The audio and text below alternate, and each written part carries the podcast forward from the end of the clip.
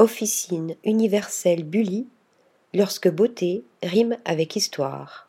Jean-Vincent Bully, le parfumeur qui a inspiré la marque parisienne, vivait au temps de Balzac et marqua son époque comme distillateur, parfumeur et cosméticien.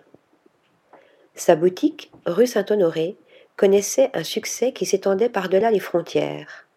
Un nouveau chapitre s'ouvre en 2014 quand Victoire de Taillac et Ramdan Touami inaugurent la première officine rue Bonaparte perpétuant les traditions de l'excellence. En octobre 2021, Officine universelle Bully devient la 76e maison de LVMH aux côtés d'autres noms comme Aqua di Parma. Les 14 adresses de la marque, en France et à l'étranger, adoptent l'architecture et la culture locale.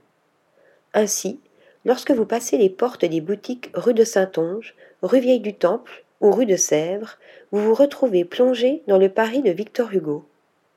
Les officines sont décorées de boiseries en noyer, les comptoirs sont rehaussés de marbre, les robinetteries anciennes sont entourées de bêchers de chimistes, de flacons, de pots et bocaux d'apothicaires en verre ou en céramique. La marque de cosmétiques dispose dans toutes ses boutiques d'un espace calligraphie où des spécialistes personnalisent les étiquettes au nom des clients et peuvent également envoyer des missives dotées de charme d'antan.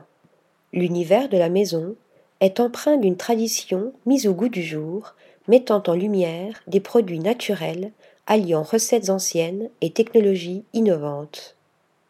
Article rédigé par Flora Di Carlo.